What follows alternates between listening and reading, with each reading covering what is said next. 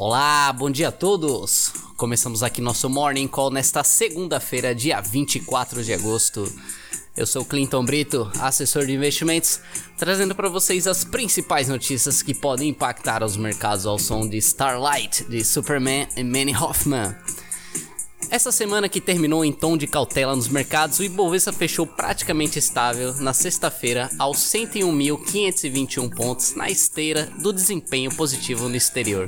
Hoje, mercados internacionais amanhecem em alta após Trump anunciar aprovação de novo tratamento plasmático para casos graves de coronavírus. O otimismo também elevou bolsas na Europa que beneficiam-se de menor tensão comercial entre Estados Unidos e China, enquanto oficiais americanos buscam solução para empresas utilizarem tecnologia chinesa com segurança.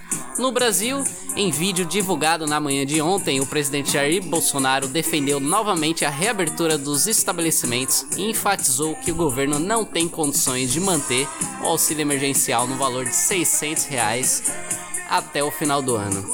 Ainda no campo político, econômico, o principal destaque da semana será o conhecimento do mega pacote social e econômico anunciado para amanhã, em dia apelidado pelo ministro Paulo Guedes como Big Bang Day.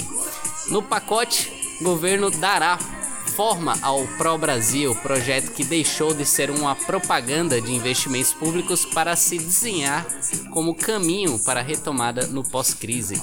Ele incluirá a criação do Reina Brasil, acompanhado da revisão de despesas obrigatórias, hoje discutidas na PEC do Pacto Federativo, da carteira verde-amarela, que inclui aí a desoneração da folha e possivelmente a criação de um tributo para compensá-la, e também no relançamento de privatizações e mudanças regulatórias. Já na agenda de indicadores no Brasil serão divulgados nesta semana os dados fiscais e de crédito, IPCA 15 e a taxa de desemprego nacional medida pela PNAD contínua.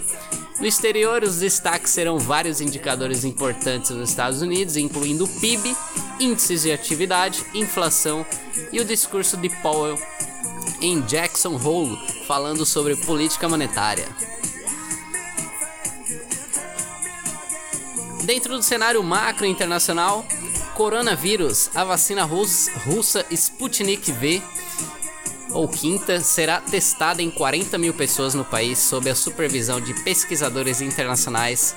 Apesar da aprovação da vacina por autoridades russas, pesquisadores estrangeiros questionam sua eficácia devido ao rápido desenvolvimento. Dentro do noticiário corporativo internacional, tsunami elétrico. Tesla multiplicou seu valor em 5 vezes desde o início do ano e ultrapassa os 2 mil dólares por ação. Em 31 de agosto haverá um split de um quinto nas ações. O preço por ação será dividido aí por 5, portanto não se assuste se seus papéis subitamente aparentarem mais baratos. O valor de mercado da Tesla já é quatro vezes maior que o da Ford, Fiat e General Motors somados, apesar de faturar apenas um nono das receitas deste grupo. Como é possível?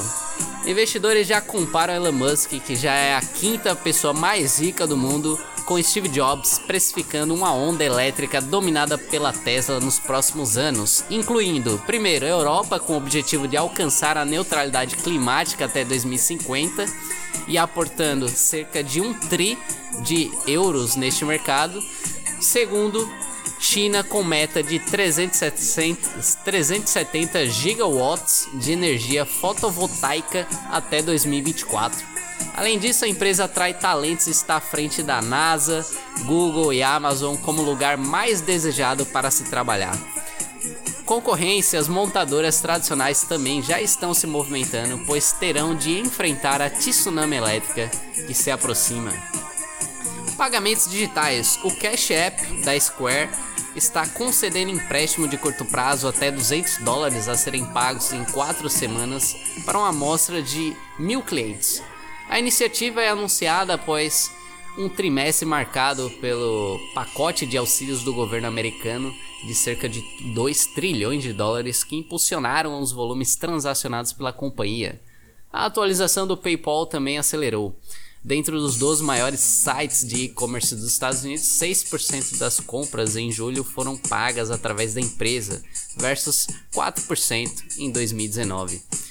Por fim, dentro das análises de mercado, ciclo de alta seria este apenas o começo? O começo?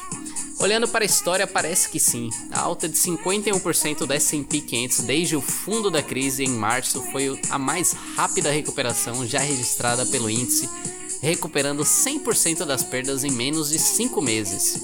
Voltando no tempo, os 13 ciclos de alta duraram em média cada um 62 meses e tiveram uma valorização de 182%, sugerindo que apesar da rápida retomada das ações, ainda teria uma longa alta pela frente. Bom, pessoal, é isso. Vou ficando por aqui. Agradeço aí a todos pela audiência. Desejo a todos, desde já, uma excelente semana, um bom dia e bons negócios.